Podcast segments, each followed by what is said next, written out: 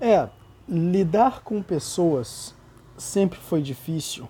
Sabe por quê? Porque as pessoas elas não são perfeitas. As pessoas elas são falhas. Elas têm defeitos. Elas de uma certa forma têm anseios que muitas vezes fazem elas fazerem coisas que não querem fazer Muitas vezes elas simplesmente agem para tirar vantagem, né? Ah, uma ação que ela é enraizada no egoísmo, famoso egoísmo, né? Famoso egoísmo. Ah, existe uma regrinha básica quando se trata de gente. Existe uma regrinha básica que nunca pode ser esquecida. A regra é: as pessoas só pensam em uma pessoa, em si próprios. Essa é uma regra básica. A partir do momento que você começa a ignorar essa regra, você abre várias brechas para frustrações. Sabia? Quando você não entende que uh, as pessoas elas só pensam em si mesmas e não em você e não nos outros, você começa de uma certa forma a superar os momentos em que o egoísmo acontece. Uh, muitas pessoas, em vários momentos da vida, sofrem uma determinada ingratidão. O que seria ingratidão? Você, em determinado momento, se solidarizou né, com uma causa de alguém, com um problema de alguém e foi lá e ajudou. Só que um dia o problema era seu. E ninguém bateu na sua porta para ajudar. E muitas vezes você ajuda as pessoas e elas muitas vezes nem sequer agradecem. Então, você se frustra com isso? Puxa vida, isso foi uma tremenda ingratidão.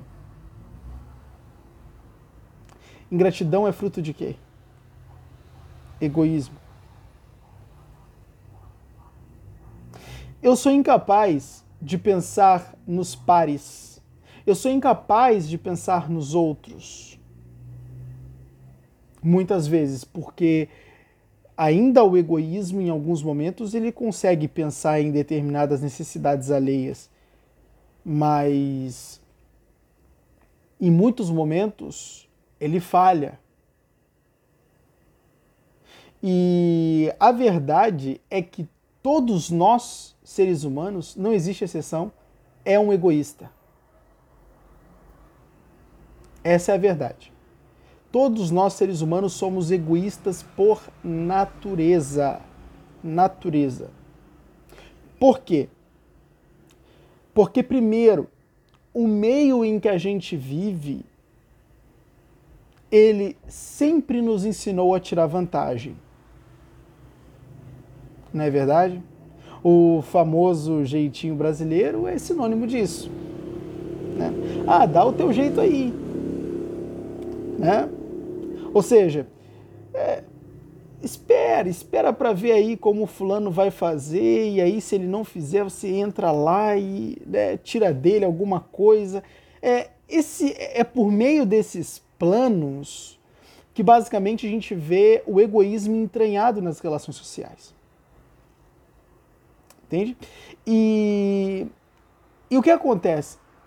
Quando você tem um grupo de gente egoísta, acontece que mais gente egoísta são formadas. O egoísmo é uma coisa contagiosa. O egoísmo é uma coisa de uma certa forma também contagiosa, né? Porque o que acontece? Você já é egoísta por natureza e você está dentro de um meio egoísta, o que reforça o seu egoísmo e você fica mais egoísta ainda. E é difícil, de um determinado momento, desenvolver uma coisa chamada solidariedade. O que é solidariedade? A gente for ver a mesma questão de sociedade, comunidade, dentro de uma sociedade e comunidade, não é possível você sobreviver, é, não é sobreviver, mas uh, não é possível você, de uma certa forma, virtualizar, ou seja, tornar bom essa, tornar boa essa comunidade ou essa sociedade e também é, não é possível de você aprimorar a convivência dentro da sociedade e comunidade se você não tem uma coisa chamada solidariedade. O que é a solidariedade? Solidariedade é quando eu sou capaz de abafar o meu egoísmo e aí exercer o mandamento de Jesus Cristo. O que, Jesus Cristo dizia? Amai o próximo como a ti mesmo. Isso foi genial. E eu vou te dizer porque isso foi genial. Porque presta atenção. Eu não amo o próximo mais eu não amo o próximo é, é, em nível superior ou elevado. Isso não disse amar o próximo em nível superior e elevado.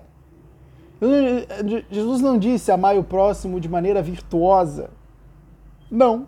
Jesus estabeleceu uma medida para esse amor. Olha que loucura, né?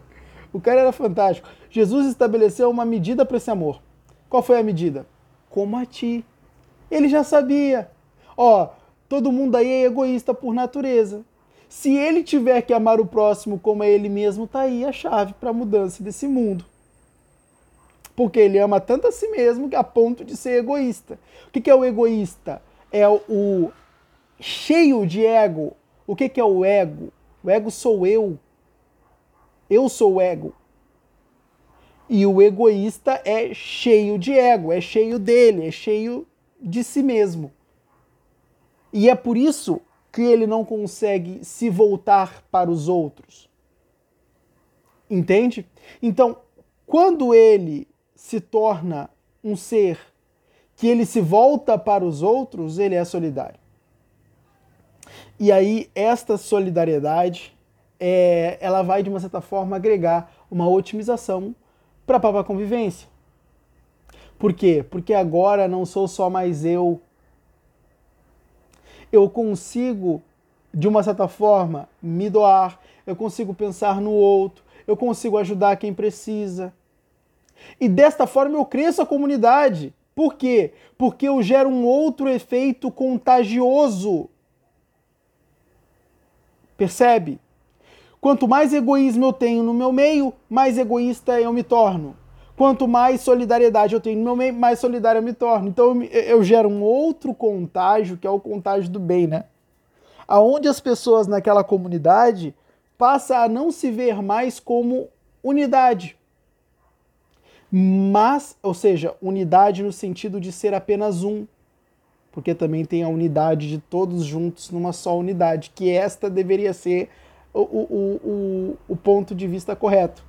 Entende? Tem a unidade que é um separado dos outros, a unidade, né? Quando você vai comprar lá uma meia, uma unidade, né? na verdade você compra uma unidade que significa um par, né? Usando só um pé. Mas o que acontece? quando forma uma. Vamos usar a palavra unidade no sentido de todos juntos. Quando se forma uma unidade, a comunidade, aí sim você tem uma coisa que basicamente vai gerar muita prosperidade no meio daquelas pessoas. Entende? Isso é possível com solidariedade.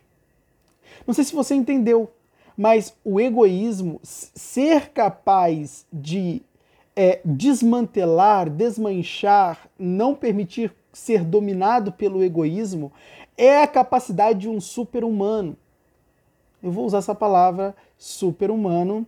Não quer dizer que a pessoa é um super-humano, mas é que ela transcendeu, de uma certa forma, uma característica comum das pessoas, que é ser egoísta. Então ela, em determinado momento, consegue vencer o egoísmo.